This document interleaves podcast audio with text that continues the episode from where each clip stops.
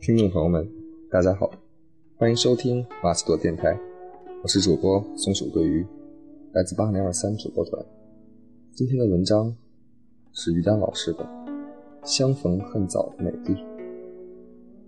我们常说有一种遗憾叫做相逢恨晚，其实还有一种遗憾叫做相逢恨早，因为你的生命还没有准备好与之相逢。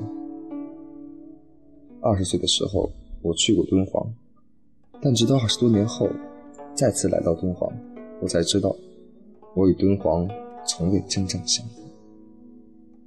第一次来到敦煌的时候，我激动得欣喜若狂，在莫高窟里泪流满面的膜拜，如此的伟大与辉煌，堪称鬼斧神工的天作，让人觉得四周的光芒都投射到自己的生命里，而实际上。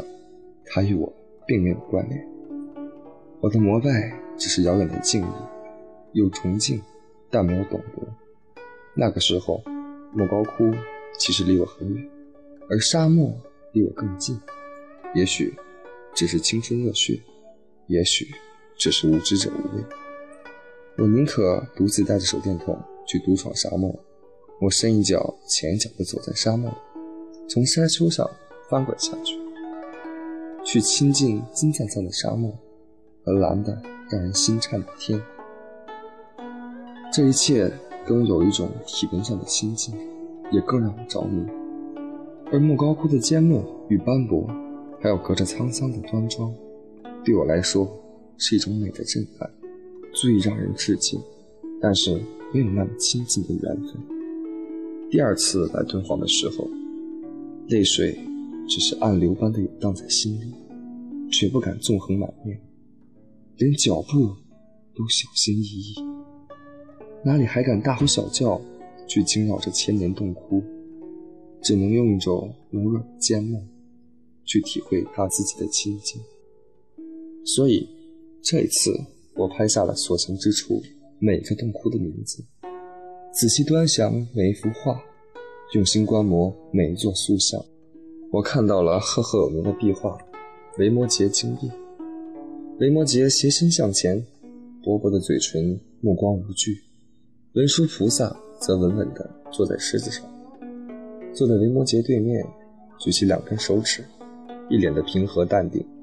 整个画面栩栩如生，呼之欲出。在涅盘佛的洞窟里，他的容颜之美，他的慈悲的光芒。他的涅槃之后的寂静，让人尤为感动。年轻的阿难在旁边若有所思，旁边的人神情姿态各异。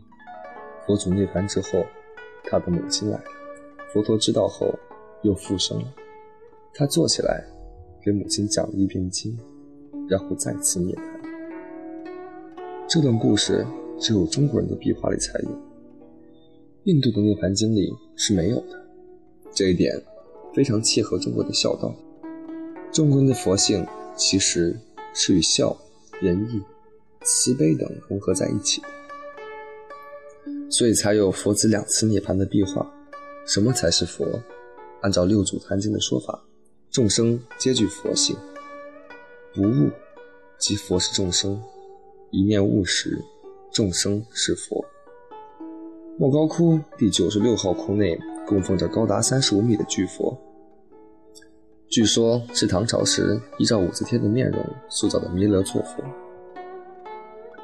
弥勒佛的左手搭在膝盖上，指尖微翘，仿佛能够清晰地看见指尖上跳动的灵魂，所以这只手被称为敦煌最美的手。右手是宋朝时修补的，但怎么看都是泥塑木胎。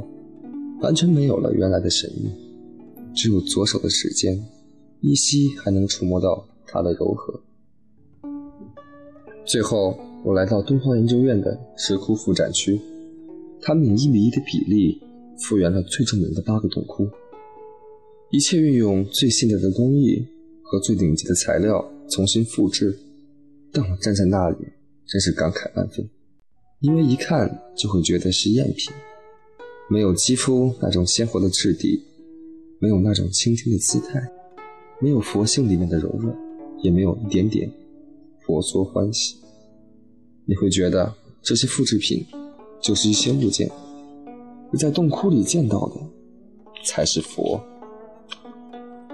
手工时代的中国工匠相信愿力无边，不管是做佛像还是打家具，即使只是打制一个金丝楠木柜子，可能都不是一个工匠一生就能做完的。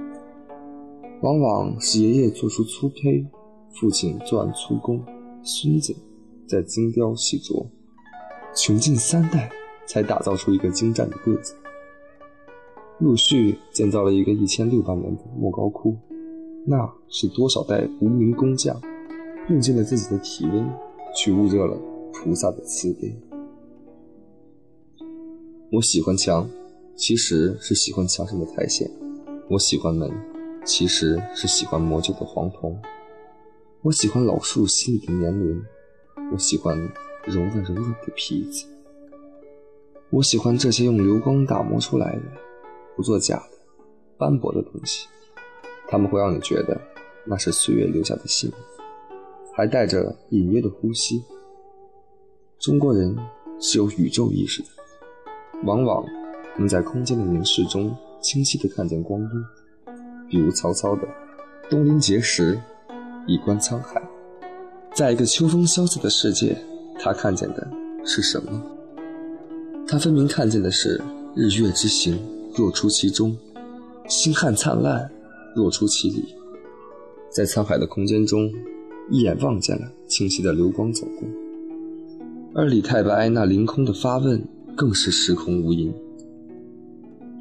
君不见黄河之水天上来，奔流到海无复回。是时间的辽阔，君不见高堂明镜悲白发，朝如青丝暮成雪。是时间的无情。所以，在如此浩瀚的空间和浩荡的时间打磨之下，李白一瞬间知道，处于交界点上的自己，只有一个当下可以抓得住。人生得意须尽欢，莫使金樽空对月。天生我材必有用。千金散尽还复来，这个结论一定是在时间和空间的坐标下得出来的。没有时间与空间，就没有雨和骤。苏东坡看到的是“大江东去，浪淘尽”，里面是千古风流人；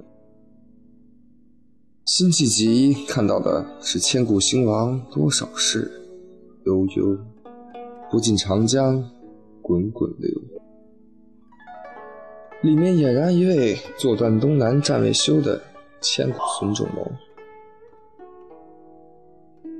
而我们今天看的同一个地方，也许仅仅是一块石头或一座庙，缺乏了人的参与和共鸣，也就无法触摸到流光中原来所具的精神。或许行走与相遇，就是为了完成时空倒数的相逢。花前洒泪临寒时，醉里回头问夕阳。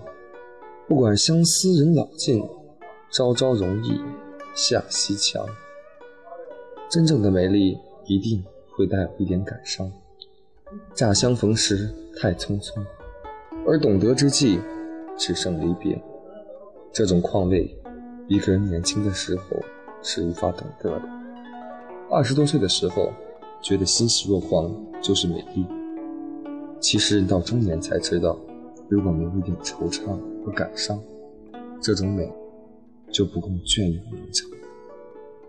好比喝红酒，二十多岁的时候喜欢喝一倒出来就入口的酒，但四十多岁的时候，你就会懂得，喝酒之前要让酒醒一会儿，让酒真正的松开，这样才能散发出酒的芳香与色泽。那种柔软的长度，终将成为镌刻于生命记忆中的一个烙印。